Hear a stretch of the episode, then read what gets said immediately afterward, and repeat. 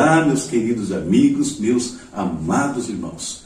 Aqui, Pastor Sinésio e o pão nosso de cada dia. Mais uma vez, para refletirmos a palavra, para nos falarmos com Deus, para trazer, atrair a presença do Pai sobre a nossa vida, a nossa casa e a nossa família.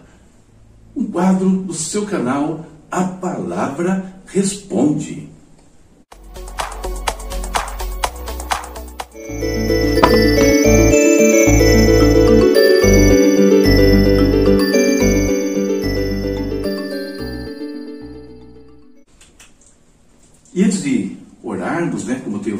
Dias aqui, relembrando escatologia e apocalipse. Vou fazer um evento no Facebook Live, um evento virtual, no dia 3 de junho, das 20h30 às 23 horas. É um evento inaugural, quero começar em uma série de aulas, né, 13 aulas sobre o apocalipse.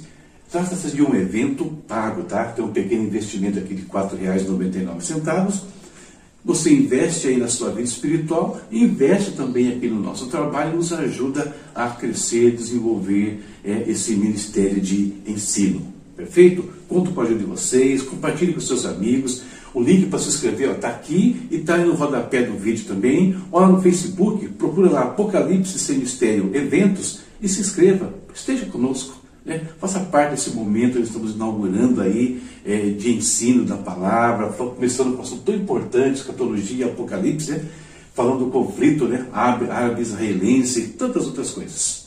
Conto com a ajuda de vocês e até o dia 3, se Deus quiser, no curso. Né? Se inscrevam. Agora, momento da oração. Perceba aqui pelo fundo né, da nossa tela hoje uma, uma arte aqui envolvendo a, a Palestina, envolvendo Israel. Vamos orar novamente por Israel. Vai dominar o tema da nossa reflexão hoje, esse, esse assunto. Orar pelo Brasil, orar pelas nossas famílias.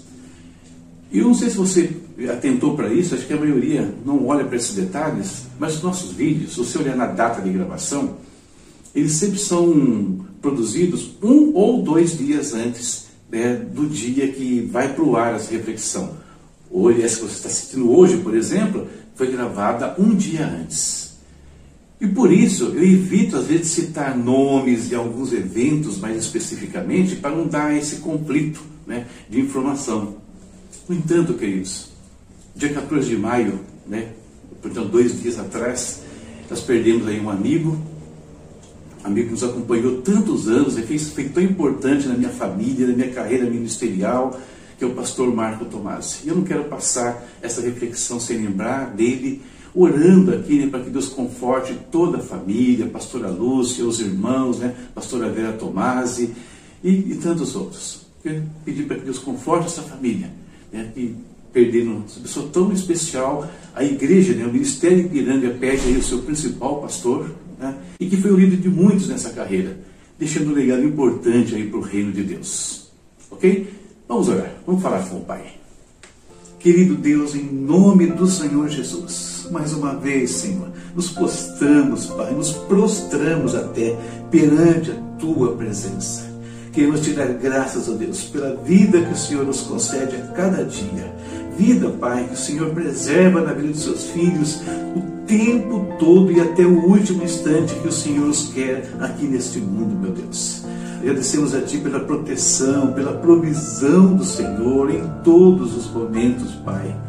E hoje, Senhor, queremos colocar no Teu altar, como eu disse aqui, a família Tomás, Senhor, que perdeu aí o pastor Marco, Deus, o apóstolo Marco Tomás.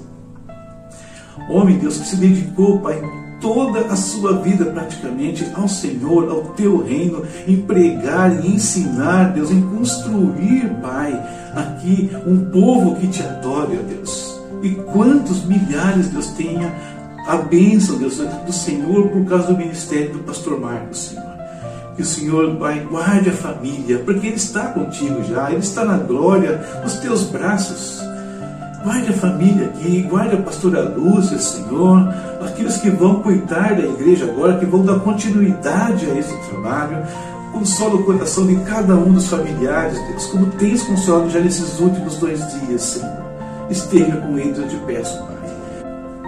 Oramos ainda, Senhor Deus, pelo conflito árabe-israelense, Senhor, que o Senhor Deus estenda as tuas mãos, como sempre estendeu sobre o teu povo, sobre Israel.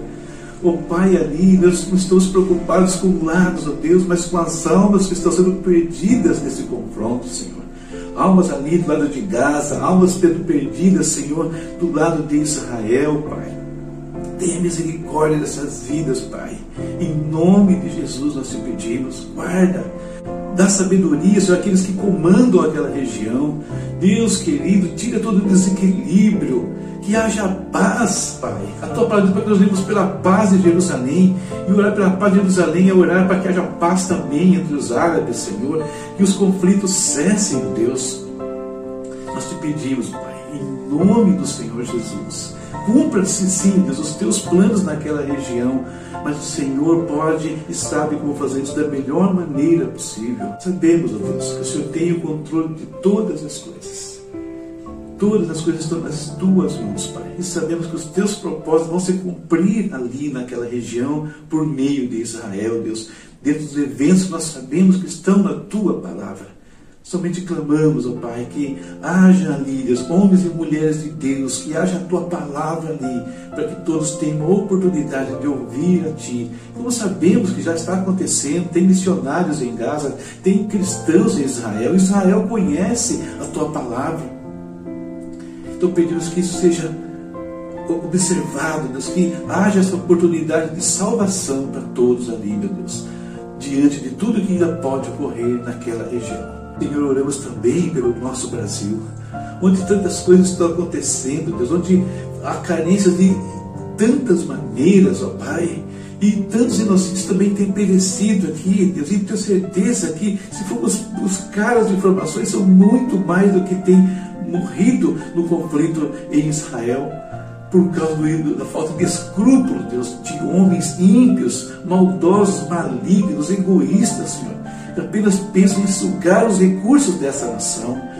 E fala para isso para em todas as camadas da sociedade, a começar pelo comando, Deus, pelos políticos, pelo judiciário dessa, dessa, dessa nação, meu Deus. Tenha misericórdia do Brasil, Pai. Em nome de Jesus nós te pedimos. Desperta a tua igreja aqui também, Senhor, para ser uma fonte de luz, de salvação, de consolo, de apoio, Deus, aqueles que estão sofrendo por conta de tantas enfermidades, de tantas carências, meu Deus, trazidas por essas crises últimas, Pai, principalmente a do vírus, meu Deus. Tenha misericórdia do Brasil, Pai, tenha misericórdia deste mundo, meu Deus. E somente a tua igreja pode ajudar levando uma palavra de salvação. Foi para isso que o Senhor nos deixou aqui. Nos ajuda, desperta-nos em todos os lugares, meu Deus. Reacende a chama que podem estar quase apagando nos corações dos teus filhos, que eles se tornem tochas, Deus, tochas flamejantes, onde estiverem, se tornem arautos da tua palavra, meu Pai. Ajuda-nos, eu te peço, em nome de Jesus. Muito obrigado por esse dia, por esse momento de reflexão. Abençoa nossa meditação na tua palavra agora. Fica conosco, eu te peço, Pai. Em nome de Jesus. Amém. Amém. Vamos em frente, né? Vamos agora meditar na palavra de Deus, tendo o consolo de Deus sobre nossas vidas o tempo todo. Hoje lemos Salmos 106, 107 e 108. E desses três salmos eu tirei alguns versículos que vão nos remeter né, para o conflito árabe-israelense que vai ser a base da nossa reflexão hoje. O texto é esse aqui, ó, Salmo 106, 34 e 36. Eles não destruíram os povos, como o Senhor tinha ordenado. Em vez disso, misturaram-se com as nações e imitaram as suas práticas. Prestaram culto aos seus ídolos, que se tornaram armadilha para eles. Salmo 106, 34 e 36. O tema da nossa reflexão, esse aqui, ó, conflitos de hoje, origens de ontem. Antes de começar aqui a falar sobre esse tema de hoje, só quero deixar claro que eu não vou me aprofundar nas questões histórico, político, religiosas, né, que envolvem o conflito árabe-israelense. Eu não vou entrar nesses detalhes. Eu vou me ater apenas a alguns pontos bíblicos e fazer disso tudo uma pequena aplicação para a nossa vida de hoje. E o que nós estamos vendo acontecendo lá em Israel, na faixa de Gaza? É quase uma reprise do que vem acontecendo recorrentemente ali, envolvendo árabes, envolvendo Israel. Né? Volta e meia, os mesmos eventos se repetem. E se repetem agora num período importante, né? em mais um aniversário de Israel. Uma chuva de fogo. Uma chuva de fogo ali. Gaza disparou contra Israel mais de mil foguetes. Você sabe o que é isso? Né? Mais de mil foguetes disparados contra um território pequeno, né? Israel é um território pequeno, então é fácil acertar grande parte ali da, do território sem muito esforço. E tem o, o revide de Israel né, contra esses ataques né, dos árabes. E os danos, queridos, só não são maiores de ambos os lados pelas seguintes razões. Não são maiores em Israel, porque tem um sistema de defesa ali né, muito interessante que detém cerca de 90% dos mísseis são destruídos antes que atinjam os seus alvos. Uns poucos né, caem no chão, e nós vimos nas reportagens que causa já um grande estrago. Do lado de Gaza, o dano não é maior, porque como os próprios noticiários têm aí, né, é, nos informado, os ataques de Israel são cirúrgicos. Israel não fica disparando foguetes a esmo em toda a cidade, não. Israel dispara ataques contra os pontos de onde são lançados os foguetes, contra as bases, né, ali dos líderes terroristas que fazem essas ações. Então, por isso, o dano é menor né, de ambos os lados. É maior em Gaza, porque infelizmente, conforme também né, nos é noticiado pela, pela mídia, pela mídia sensata, mídia honesta, que os árabes, os terroristas, usam as pessoas, os civis, como escudo humano. Como fazem aqui esses grandes eh, assaltantes de bancos aqui no Brasil? É só se acompanhar, pega as pessoas, usa como refém, põe no meio da rua, põe em cima de carro. É a mesma coisa que os árabes fazem lá. Tá? E quando Israel revida o ataque, evidentemente acaba sendo letal para esses inocentes. Muito bem. Então, os danos são maiores por conta dessas questões.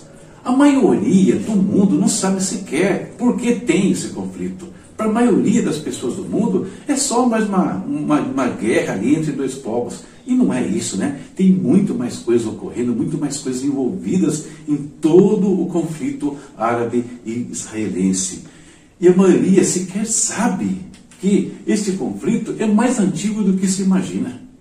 Não é uma coisa que surgiu há 10, 20, 30 anos atrás, não é uma coisa que surgiu há 73 anos atrás, quando foi fundado o Estado Judaico. Não, é muito mais antigo, né? E tem origem, sabe aonde? Numa desobediência de Israel. Olha, que coisa interessante. Como assim uma desobediência? Eu vou falar com vocês sobre isso a partir de agora. A desobediência e a advertência. Quando Israel saiu do Egito, né? Deus tira Israel da escravidão do Egito e promete dar-lhes uma terra, a terra de Canaã, levando né, eles pelo deserto aí, que durou 40 anos, história que nós conhecemos tão bem, que é tratada no cinema tantas vezes. Deus deu algumas ordens específicas para Israel. Né, mandamentos específicos como eles deveriam se comportar na nova terra. E eles não atenderam ao mandamento de Deus, não cumpriram aquilo que Deus falou. E aí o Senhor diz o seguinte para eles: E vocês não farão acordo com o povo desta terra, mas demolirão os altares deles. Por que vocês não me obedeceram? Portanto, agora lhes digo que não os expulsarei da presença de vocês.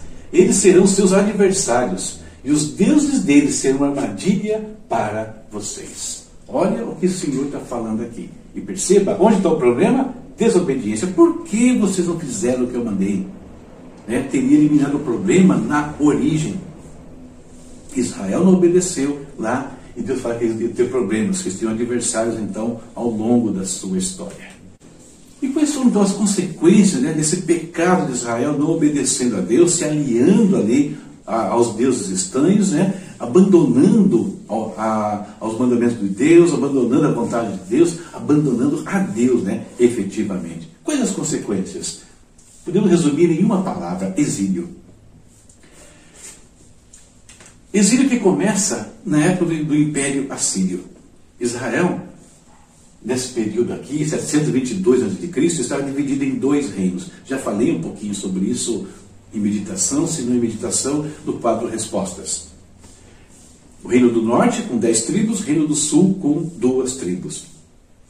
Por causa desses pecados, de abandonarem a Deus, se envolverem né, com a idolatria e com os deuses das nações ali de Canaã, então eles caem, as dez tribos são levadas pela Síria como cativeiro, como cativos, né, em 722. E o que, que a Síria fazia? A Síria, quando conquistavam nações, eles trocavam a população desses países. A população de A ia para B e a de B ia para A, quando não tinha até mais gente envolvida nesse processo. E aí nós temos o primeiro evento que traz pessoas estranhas para habitar dentro das terras, territórios que pertenciam a Israel. Mas não para por aí. Vem depois o exílio no Império Babilônico. E agora é o Reino do Sul que é levado cativo para a Babilônia, por conta dos seus pecados. Mas nessa fase, uma parte da população fica na terra, mas a maior parte fica desguarnecida. E outra vez, estrangeiros vão tomar posse de terras em Israel, dentro de territórios israelenses. A gente vê isso muito claro no livro de Neemias, por exemplo. E a coisa continua. Chegamos na terceira e última fase.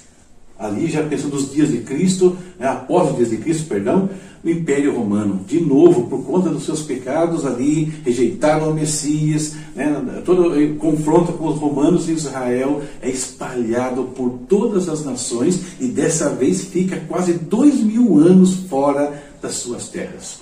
Poucos judeus permaneceram e abriu espaço, mais uma vez, para que outras pessoas estranhas pois ocupando o território que pertencia originalmente a Israel. Mas Deus, queridos, na sua infinita misericórdia, conforme as promessas que ele fez a Davi, que ele fez a Abraão, que ele fala no Deuteronômio, né, que se eles clamassem um dia por causa dos seus erros, Deus os restauraria. Deus fez isso e permitiu então que fosse fundado um novo Estado judaico, no dia 14 de maio de 1948. Portanto, a celebração foi aí há dois dias atrás. 73 anos do Estado de Israel. Né? Eles retornaram ali para sua terra, estão nessa lida há 73 anos, tentando reconquistar um espaço que perderam ao longo de anos por conta de erros diversos. E a herança dos erros estão lá. E que heranças são essas? Primeiro, como eu falei, a perda de territórios que estão sendo reconquistados aos poucos. E hoje isso é um trabalho complicado de fazer. Hoje tem que conviver com esses inimigos, né? Que não os querem ali, que querem riscar no mapa de qualquer maneira, o tempo todo. E aí tem essas escaramuças que nós assistimos e que recorrentemente ah, acontecem naquela região. Então percebam, os conflitos de hoje têm as suas origens no passado. Não é uma coisa que surgiu aí quando fundou o Estado judaico, quando teve há 10, 20 anos atrás. Não. Começa lá, na entrada de Israel em Canaã. Começa muito cedo esse problema e vem se estendendo por gerações e por séculos. E disso tudo, eu tiro uma lição importante aqui para a nossa vida. E fechando né, esse comentário de hoje, que é quando Deus nos dá uma ordem, quando Deus revela a vontade dele para as nossas vidas, e a gente que essa vontade implique né, em ações, nós temos que cumprir isso, queridos. Temos que imediatamente atender aos desígnios de Deus. Devemos é, nos comportar, não deixando ficar conosco nada que possa nos atrapalhar, principalmente é, comprometer a nossa relação com Deus, que foi o que Israel fez. Além de deixar ficar perto de si os inimigos, ainda se aliançou com eles, né, com seus deuses, com, com suas religiões e crenças, abandonando o Senhor, né, deixando a palavra de Deus para trás. Então nós não podemos fazer isso nas nossas vidas, que a lição grande que nós tiramos de Israel, quem conhece todo o contexto da história, é essa. Né? Obedecer a Deus, tirar de perto de nós tudo que é ruim, que atrapalha a nossa relação com o Senhor. Quando nós nos convertemos, a nossa velha vida tem que ficar para trás. Na vida de hoje que estamos vivendo diante do Senhor, o que é ruim, nós temos que tirar, né? eliminar das nossas vidas. o pecado, o erro, práticas, crenças, enfim, o que for. Ou nós fazemos isso hoje, ou amanhã nós sofreremos as consequências dos nossos atos. Essa nossa reflexão para o dia de hoje, falando um pouquinho do conflito lá árabe-israelense e como isso pode nos ensinar também algumas coisas. Nós temos que aprender com tudo que acontece ao nosso redor. Aprender com essas situações e não permitir que elas se repitam em nossas vidas, na nossa casa, na nossa família, no nosso trabalho, enfim, em tudo que envolve a nossa relação com o Senhor, o nosso Deus. Certo, queridos? Deus abençoe a sua casa, a sua vida e a sua família. Olha aqui a leitura para a gente continuar amanhã, está ali, ó, Salmo 109, 110 e 111. Não deixe de ler a palavra de Deus, não deixe de orar. Tem mais recadinhos aí no final. Tem evento no dia 3, inaugurando aqui uma série de estudos bíblicos. Conto com a sua ajuda, divulga, compartilha, ativa as notificações. Deus te abençoe. Tchau, tchau.